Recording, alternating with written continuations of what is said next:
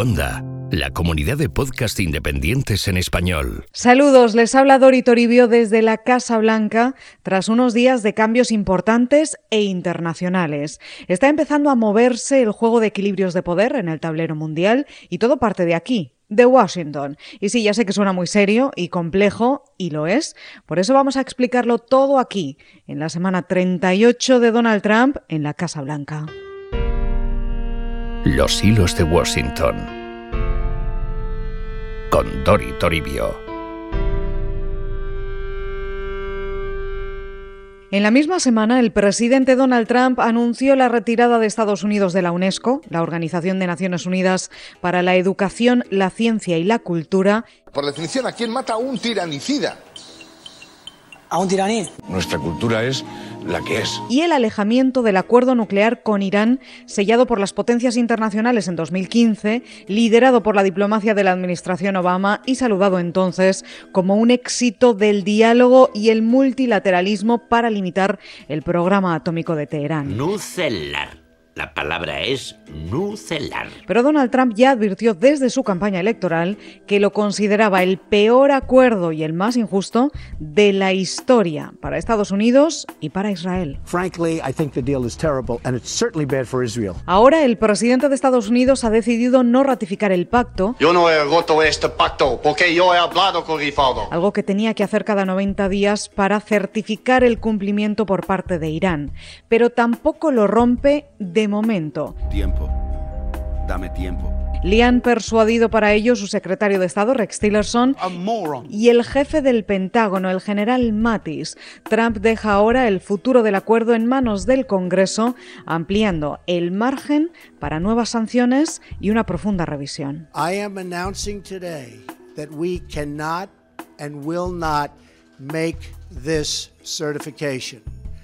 We will not continue down a path whose predictable conclusion is more violence, more terror, and the very real threat of Iran's Donald Trump insiste en advertir, como hizo Israel desde el principio, que el acuerdo solo abre un camino al terror y la bomba nuclear y que Irán no ha cumplido con su parte, algo que niegan el resto de países firmantes en base a las verificaciones hasta ahora.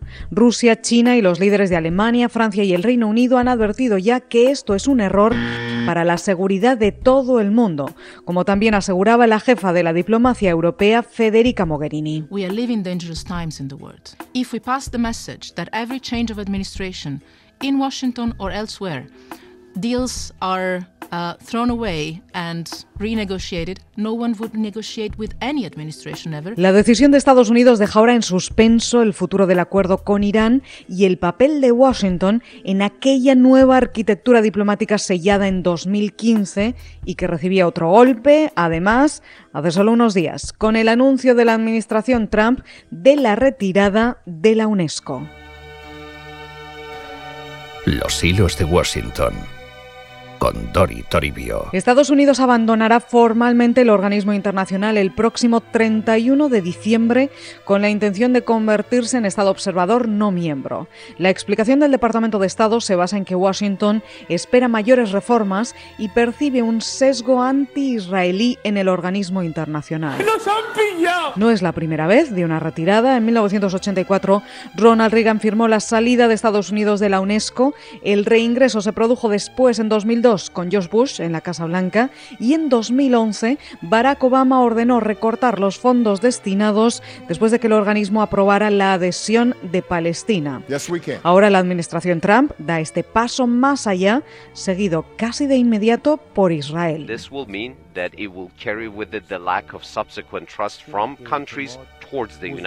La decisión no sentó bien en Irán, que advirtió que nadie se va a volver a fiar de Estados Unidos ahora.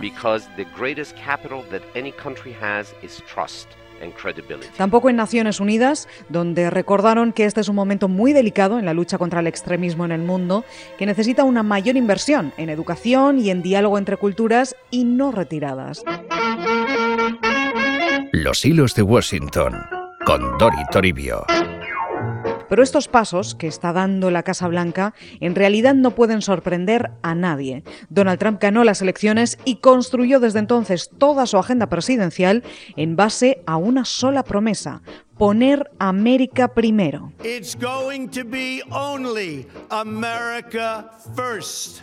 America first. Y así es como se enmarcan todas sus decisiones estos primeros nueve meses de presidencia, desde la retirada del Acuerdo de París contra el cambio climático, a la salida del Tratado Transpacífico, las críticas a la OTAN y la ONU y ahora las serias dudas sobre el NAFTA, el Tratado de Libre Comercio de América del Norte por sus siglas en inglés. Este es mi nuevo método, el inglés con mil palabras express. Por eso algunos medios aquí empiezan a acuñar esta sucesión de cortes de lazos multilaterales como la doctrina del abandono. Me abandonaste. La otra manera de verlo, por parte de sus seguidores más acérrimos, por ejemplo, es como una renegociación. Trump insiste en que él puede conseguir condiciones mejores para Estados Unidos en los tratados comerciales sobre todo. El arte de la negociación es, ya saben, su especialidad. He's an amazing negotiator, maybe the best ever in the history of this world. He'll deal with trade, he'll deal with issues. We don't really know what all the facts are. Pero esto cada día tiene más interrogantes fuera y dentro de Estados Unidos. El presidente está teniendo también problemas aquí a la hora de cerrar acuerdos con su propio partido, el Partido Republicano. Esto está generando muchos desencuentros y tensiones, ya saben, en Twitter.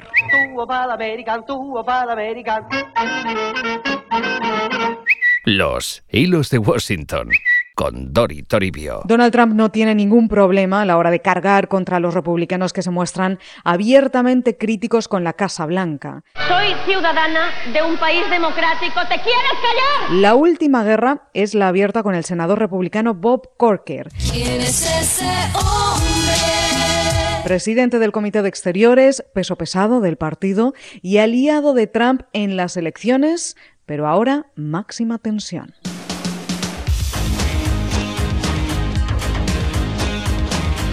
Los hilos de Washington con Dori Toribio. Todo empezó con unas declaraciones de Corker asegurando que son Tillerson, Mattis y el jefe del gabinete de Donald Trump, el general Kelly, los que están salvando al país del caos y que no están siendo muy respetados en la Casa Blanca, dijo. I, I think Secretary Tillerson, Secretary Mattis, and uh, Chief of Staff Kelly are those people that help separate our country from chaos. Esto generó una respuesta incendiaria del presidente en Twitter, llamando al senador inservible y cobarde por no presentarse a la reelección y suplicarle su apoyo. Son of a bitch. Fired! Pero lejos de callarse, Corker respondió generando un terremoto aquí en Washington. Primero comparó la Casa Blanca con una guardería de adultos, Nada de quejas, nada de señor Kimball, tengo que ir a hacer pipí, nada. en la que si alguien se salta el turno de vigilancia, entonces el presidente se les escapa, Aquí ya no se hace pipí. teléfono en mano, y después declaró al diario The New York Times que está preocupado porque Trump lleve a este país a la Tercera Guerra Mundial. Caballeros, no pueden pelear aquí, este es el departamento de guerra. De estallar la tercera mundial y tú sigues haciéndome reír. Ya se pueden imaginar que generó un shock en esta ciudad tan políticamente correcta y en la que ningún republicano hasta ahora había hablado así de la capacidad y la salud mental del presidente de Estados Unidos. Todos locos. Sí of the record, en algún pasillo, pero nadie con nombres y apellidos hasta ahora. There is a lot of frustration among Republicans who feel that they have spent years trying to broaden the base. They have Y si a esto le sumamos que en los últimos días se suceden los titulares en prensa asegurando que Trump está al límite en la Casa Blanca, que odia a todo el mundo, según asegura Vanity Fair, que el ala oeste es una olla a presión, según dice el Washington Post, y que se avecinan nuevas dimisiones o despidos importantes, pues todo esto ha resultado en que una vez más en Washington se un debate muy recurrente y muy complejo, y además no siempre justo, el de la estabilidad mental del presidente de Estados Unidos. Su loca realidad. I mean, there's no way that Trump's cabinet is going to be invoking the 25th Amendment to remove him. This is wishful thinking, but I also think it's dangerous thinking. Y esto que escuchan se refiere a la enmienda 25 de la Constitución. Se incluyó en 1967 tras el asesinato de John F. Kennedy para definir la manera por la que regular la sucesión o el traspaso de poderes del presidente al vicepresidente en determinados casos como la muerte. Le quedan 24 horas de vida. ¿24 horas de vida? No, 22. Lamento haberle hecho esperar. Pero se trata de una enmienda muy ambigua desde su redacción. Sí propone un mecanismo muy complejo para apartar a presidentes del poder cuando no puedan o no estén capacitados para cumplir sus funciones y ejercer su cargo, y lo hace a partir del propio gabinete de gobierno y o del Congreso. Pero todo esto en principio se refiere a limitaciones físicas, aunque ahora muchos están haciendo la lectura mental. Y aquí es donde empieza el debate. Unos insisten en que todo esto es prematuro y peligroso, pero los más críticos citan pasajes de sobra conocidos, como las explosiones de Donald Trump en Twitter, con apodos contra el líder de Corea del Norte, las amenazas a los medios de comunicación o los polémicos ataques a los puertorriqueños en plena crisis humanitaria. We love Puerto Rico.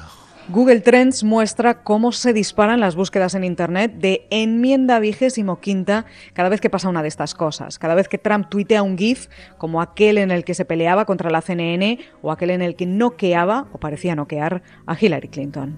Esta vida loca. Pero todos estos debates se difuminan muy poco después, como ocurre siempre con el del impeachment, por ejemplo. Porque los republicanos tienen mayoría en las dos cámaras del Congreso, después de arrasar en las elecciones de 2016, y porque Trump sigue teniendo unas cifras altísimas de aprobación y apoyo entre los suyos que es su núcleo duro. El mismo que disfruta con estos ataques del presidente porque creen que él tiene que poner a los constantes críticos en su sitio o les gusta lo que consideran honestidad y arrojo del presidente, especialmente todos esos ataques a los medios y a las noticias falsas.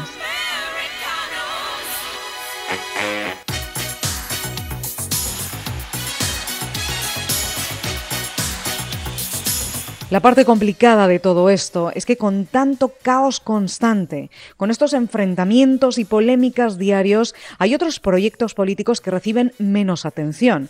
Trump y los republicanos están ahora luchando por sacar adelante la reforma fiscal, que puede marcar un éxito importante en su agenda política y electoral, y siguen también buscando la manera de derogar la reforma sanitaria de Barack Obama, otra de sus grandes promesas, empezando por ese decreto recién firmado por Donald Trump para dar un primer paso. Poco a poco Trump está desmontando el legado de Obama dentro y fuera. Y tenemos que estar atentos a estos cambios de equilibrios en los organismos internacionales con este paso atrás de Estados Unidos, porque estos huecos en el liderazgo mundial, en los foros multilaterales, en los debates nucleares o climáticos, hay que llenarlos ahora. Estamos asistiendo a un cambio de piezas en la diplomacia y la geoestrategia mundial y no es nada fácil, ya se lo advertía al principio de este podcast, sobre todo no es fácil cuando además tenemos que estar pendientes de Twitter todo el día y toda la noche. ¿Por qué? ¿Por qué, señor? ¿Por qué? ¿Y qué nos esperará esta semana? ¿Quién sabe? Pero volveré aquí, en los hilos de Washington, una vez más para contárselo todo. Hasta entonces, que pasen ustedes una muy buena semana. and heroes in the land of the free. You can be what you wanna be. Puedes encontrar más episodios de Los Hilos de Washington en cuonda.com. Y además, descubrirás Las Raras, un podcast realizado desde Chile por Catalina May y Martín Cruz. Cuentan historias de libertad con sus protagonistas y sus espacios sonoros. Cuando llegó a Coihueco, el primer hombre de color que alguna vez puso un pie en ese pueblo campesino, su presencia llamó poderosamente la atención de la comunidad local, pero no fue tanto el color de su piel lo que los impresionó, sino la tristeza de su semblante.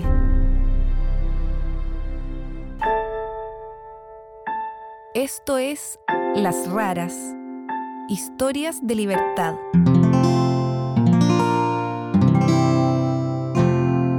Descubre nuevos podcasts en Cuanda, la comunidad de podcast independientes en español.